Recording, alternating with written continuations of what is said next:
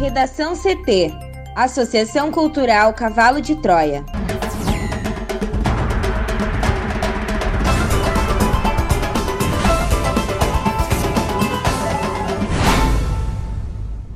Agora, no Redação CT. Pelo terceiro dia consecutivo, o Rio Grande do Sul bate recorde de registro de mortes por coronavírus em 24 horas. Mortes por Covid-19 no estado superam homicídios. Banco Mundial anuncia Abraham Ventralbe como diretor executivo. FIES encerra inscrições nesta sexta-feira.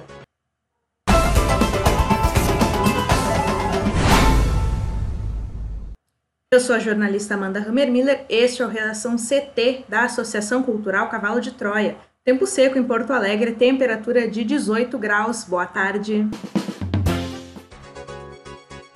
E a massa de ar frio sobre o Rio Grande do Sul perde força a partir desta sexta-feira e o ar quente começa a ingressar no estado.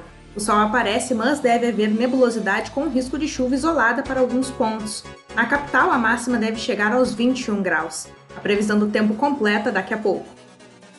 O início desta sexta-feira foi de bastante lentidão na Avenida Castelo Branco, próximo à Estação São Pedro, na chegada à capital, por causa de um incêndio em um caminhão. Ninguém se feriu, a ocorrência já foi atendida e o trânsito flui normalmente. Também pela manhã houve registro de um atropelamento por carro na rua João Caetano com a Avenida Carlos Gomes no sentido sul-norte. E também um acidente entre carro e moto na Avenida João Simplício Alves de Carvalho com a rua Marcos Moreira. Em ambas as ocasiões, SAMU, Brigada Militar e EPTC se deslocaram para os locais. Atenção para bloqueio parcial na BR-116 em Caxias do Sul. No quilômetro 163, o trânsito está em meia pista com o sistema Siga Pare. A Polícia Rodoviária Federal segue no local de atendimento da ocorrência envolvendo um caminhão. A previsão para a liberação total da pista é de uma hora e meia, podendo ser alterada conforme necessidades do serviço. Também na BR-116 tem bastante lentidão entre Estância Velha e Ivoti. São feitas obras do Departamento Nacional de Infraestrutura de Transporte, o DENIT, em ambos os sentidos. E há serviços também na BR-290, logo após a Ponte do Guaíba, com lentidão no sentido capital e interior. E para finalizar, a campanha do Agasalho 2020 de Porto Alegre terá drive-thru especial neste sábado, 1 de agosto, das 10 horas da manhã às 3 horas da tarde. Para quem quiser fazer a sua doação, é só chegar na Praça da Encol. A necessidade maior é de roupas limpas em bom estado. Com o trânsito, Juliana Preto. Pelo terceiro dia consecutivo, o Rio Grande do Sul bate recorde de registro de mortes por coronavírus em 24 horas. A Secretaria Estadual da Saúde confirmou mais 75 mortes por coronavírus no Rio Grande do Sul nesta quinta-feira. Foi pelo terceiro dia consecutivo o maior registro de óbitos para um dia. Como normalmente ocorre com os boletins diários da Secretaria, não se tratam de mortes ocorridas exclusivamente nas últimas 24 horas. Esses óbitos ocorreram entre 10 de julho e esta última quinta. O número médio de registros de mortes provocadas pelo coronavírus a cada 24 horas no estado saltou 17,1% nos últimos sete dias em relação ao período anterior. Porto Alegre, com 15 vítimas, teve a maior quantidade de óbitos, seguida por Bento Gonçalves, com 5. Na sequência, vem Caxias do Sul e Gravataí, com 4 cada, Passo Fundo, Novo Hamburgo e Viamão, todas com 3 mortes. Ao todo, o estado soma 1.825 óbitos pela doença. O balanço da secretaria também aponta que 2.041 novos casos foram notificados pelas autoridades de saúde. E ao todo, o Rio Grande do Sul tem 66.473 casos, sendo que 56.566 pessoas são consideradas recuperadas, o que significa o 85% do total dos infectados. Ainda estão em acompanhamento 8.082 pacientes. A atualização desta quinta teve ainda 64 casos excluídos por duplicidade ou revisão de resultado. Dos infectados, 7.109 pessoas precisaram ser hospitalizadas, o que representa 11% do total. Para o Redação CT, Juliana Preto. Obrigada, Juliana. Seguindo nesse assunto, desde que começou a pandemia de Covid-19, os números relativos às vítimas da doença têm recebido várias comparações, mas algumas dão a dimensão da situação atual. A violência, que sempre foi um problema para os gaúchos, vem caindo, com indicadores mostrando, por exemplo, a redução no número de vítimas de homicídio desde 2018, indo de 2.362 pessoas para 1.793 pessoas em 2019. Neste ano, de janeiro a junho, 901 morreram por esta causa em todo o estado. Mas a Covid-19 tem se mostrado mais implacável. Em quase cinco meses de pandemia, já morreram 1.750 pessoas pela doença no Rio Grande do Sul. É 94% a mais que todos os homicídios ocorridos no primeiro semestre de 2020 e também superou o total de 2019. Mas em Porto Alegre, esse número, inclusive, já ultrapassa o de vítimas da violência Aqui morreram 325 pessoas pelo novo coronavírus, conforme os dados da prefeitura obtidos na manhã de ontem. Por outro lado, sob o aspecto da segurança pública, neste ano, 149 pessoas foram assassinadas na capital. Comparado com 2019, as mortes pela Covid-19 já ultrapassam as vítimas de violência. 318 foram assassinadas na cidade no ano passado. O ex-ministro da Educação, Abraham Ventralbe, foi confirmado nesta quinta-feira como diretor executivo do Banco Mundial, que tem sede em Washington. Ele foi eleito pelo grupo de países representando Brasil, Colômbia, República Dominicana, Equador, Haiti, Panamá, Filipinas, Suriname e Trindade e Tobago para ser o diretor executivo no conselho do banco. De acordo com o anúncio do Banco Mundial, Ventralb deve assumir seu cargo na primeira semana de agosto e cumprirá o atual mandato, que termina em 31 de outubro de 2020, quando a posição será novamente aberta para eleição. Diretores executivos não são funcionários do Banco Mundial, eles são nomeados ou eleitos pelos representantes dos acionistas, conforme enfatiza a nota da instituição, o banco não informou até o momento quais países representados pela diretoria que Ventral irá ocupar foram favoráveis à nomeação do brasileiro e se houve algum voto contrário. A confirmação do nome de Ventralb na eleição interna do consórcio de nove países, do qual o Brasil faz parte, era considerada meramente protocolar. Como o Brasil tem mais de 50% do poder de voto da chamada Constituence, o país conseguiria eleger o diretor executivo ainda que os demais se oponham.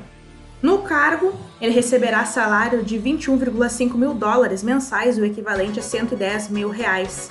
Ventrauer foi indicado em 17 de junho pelo Ministério da Economia para assumir uma diretoria executiva no banco ao deixar o governo Bolsonaro. Integrante da chamada ala ideológica do governo e amigo dos filhos do presidente, Ventrauber acumulou crise nos, nos 14 meses em que esteve à frente do Ministério da Educação incluindo embates com o governo chinês e com os ministros do Supremo Tribunal Federal. O ex-ministro saiu do país rumo aos Estados Unidos às pressas em junho, antes da publicação da sua exoneração do governo. Ele é investigado no chamado inquérito das fake news que tramita no STF e também alvo de inquérito no qual é acusado de racismo. Ventralb embarcou aos Estados Unidos no mesmo dia em que o senador da rede protocolou um pedido de apreensão do passaporte do ex-ministro para evitar que ele deixasse o país. A forma de entrada do ex-ministro nos Estados Unidos não foi esclarecida até o momento. Até a oficialização realizada nesta quinta-feira, ele não tinha vinculação com o Banco Mundial. O jornal o Globo revelou que o Itamaraty pediu no dia 18 de junho à embaixada americana um visto de entrada para Ventralbe com dados do passaporte diplomático, ao qual o brasileiro tinha acesso por ser ministro da Educação no mesmo dia em que ele anunciou a saída do cargo. O ministro embarcou para a Flórida no dia 19 de junho. No final de junho, funcionários do banco protestaram contra a indicação de Ventraldo. A Associação de Funcionários do Banco Mundial chegou a pedir que o Comitê de Ética da instituição suspendesse e investigasse a indicação do ex-ministro da Educação do Brasil. A direção do Comitê de Ética do banco afirmou que não exerce influência sobre a seleção dos diretores executivos. O grupo que representa os trabalhadores do banco afirma que o caso Ventral expôs uma falha fundamental na governança do banco. Só no mês de junho, o mercado farmacêutico vendeu cerca de 8,6 milhões de caixas de invermectina, Isso representa uma variação percentual de 1.222% se comparado a 650 mil vendidas no mesmo mês de 2019. O volume de junho de 2020 é maior que as vendas somadas de todo o ano passado, de cerca de 8,2 milhões de caixas. Em 2020, o total já ultrapassou 16,8 milhões. Os dados são da consultoria especializada em saúde, QVIA, e em levantamento disponibilizado pelo Sindicato da Indústria de Produtos Farmacêuticos e pelo Conselho Federal de Farmácia. Entre os meses de 2020, a maior variação ocorreu de março a abril, de 820 mil caixas para 2 milhões, um aumento de 149%, mas continuou subindo nos meses seguintes, 82%, de abril a maio e 132% de maio a junho. Sem eficácia comprovada contra a Covid-19, a ivermectina é um vermífugo que vem sendo distribuído por prefeituras e planos de saúde e é consumido pela população de forma preventiva ou como suposto tratamento para eventuais sintomas. Nos cinco primeiros meses de 2020, a prescrição médica da ivermectina aumentou 1.921% em comparação com o mesmo período de 2019. O presidente do Conselho, Walter da Silva Jorge João, avalia como positiva a resolução da Anvisa publicada no dia 23 de julho, aumentando o controle sobre a compra do medicamento. Mais uma vacina contra a Covid-19 terá testes realizados no país. O imunizante será o do laboratório chinês Sinopharm, que segue duas linhas de pesquisa distintas. Uma utiliza o vírus atenuado e a outra é com o vírus geneticamente modificado. A informação foi divulgada pelo governador do Paraná, Carlos Massa Ratinho. A parceria com o Estado é técnica e científica, conforme informa a Secretaria de Saúde, e será realizada por meio do Instituto de Tecnologia do Paraná. Ratinho afirmou por meio de nota que um grupo de trabalho com a Sinopharm será formado para definir detalhes técnicos, como a elaboração do termo científico regulatório, o Paraná será incluído na terceira fase de testagem da vacina que começou este mês nos Emirados Árabes, com 15 mil voluntários. Segundo a Sinopharm, a vacina obteve 100% de aprovação nas primeiras fases de teste e não demonstrou reações adversas graves. O governo do Paraná pretende realocar 100 milhões de reais do orçamento da Secretaria de Saúde de 2021 para aquisição de vacinas contra o novo coronavírus. Outras três vacinas estão sendo testadas no país a desenvolvida pela Universidade de Oxford e pela farmacêutica AstraZeneca, que utiliza a tecnologia de adenovírus e proteínas do coronavírus, além também da Coronavac, desenvolvida pela Sinovac Biotech, que utiliza a tecnologia de vírus inativado, e da Pfizer e BioNTech, com previsão de início dos testes no país para agosto, que utiliza a tecnologia de RNA mensageiro. A Sinopharm e o governo do Paraná esperam enviar dentro de 15 dias pedido à Anvisa para a realização do teste. A vacina pode estar pronta para aplicação na população até o final deste ano. O acordo da Sinopharm com o governo do Paraná também prevê a transferência de tecnologia para a produção própria caso a vacina seja aprovada para uso. No Redação CT, agora a previsão do tempo com Juliana Preto. E o mês de julho termina nesta sexta-feira com tempo instável em parte do Rio Grande do Sul. De acordo com a SOMAR Meteorologia, a aproximação de uma frente fria deve provocar chuva na fronteira oeste, na região da campanha, no sul e no centro do estado. Mas a chuva é extremamente fraca e isolada e deve ocorrer entre o final da tarde e a noite de hoje.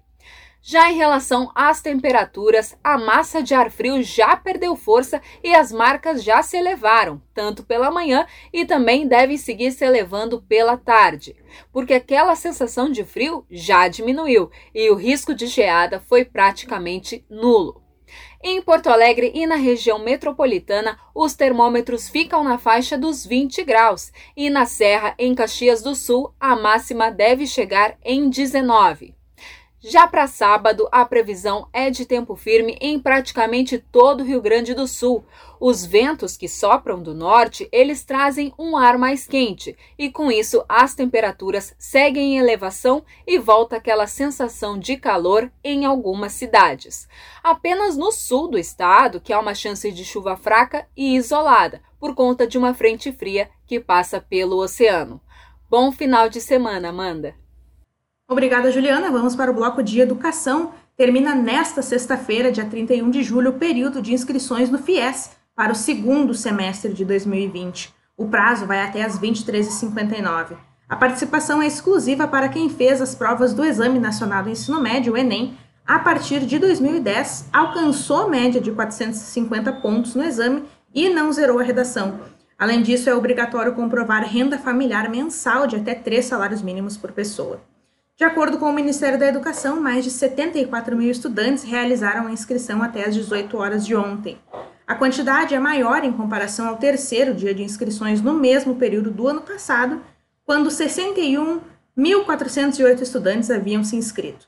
O programa do governo federal utiliza a pontuação do Enem como um dos critérios da seleção que financia cursos de graduação nas universidades privadas do país. Os interessados no FIES podem escolher até três opções de curso no momento da inscrição. Para realizá-la, é preciso acessar o site do programa em fies.mec.gov.br. O resultado será divulgado no dia 4 de agosto. Redação CT. Apresentação Amanda Hammermiller, colaboração Juliana Preto. Uma produção da Associação Cultural Cavalo de Troia com o apoio da Fundação Lauro Campos e Marielle Franco.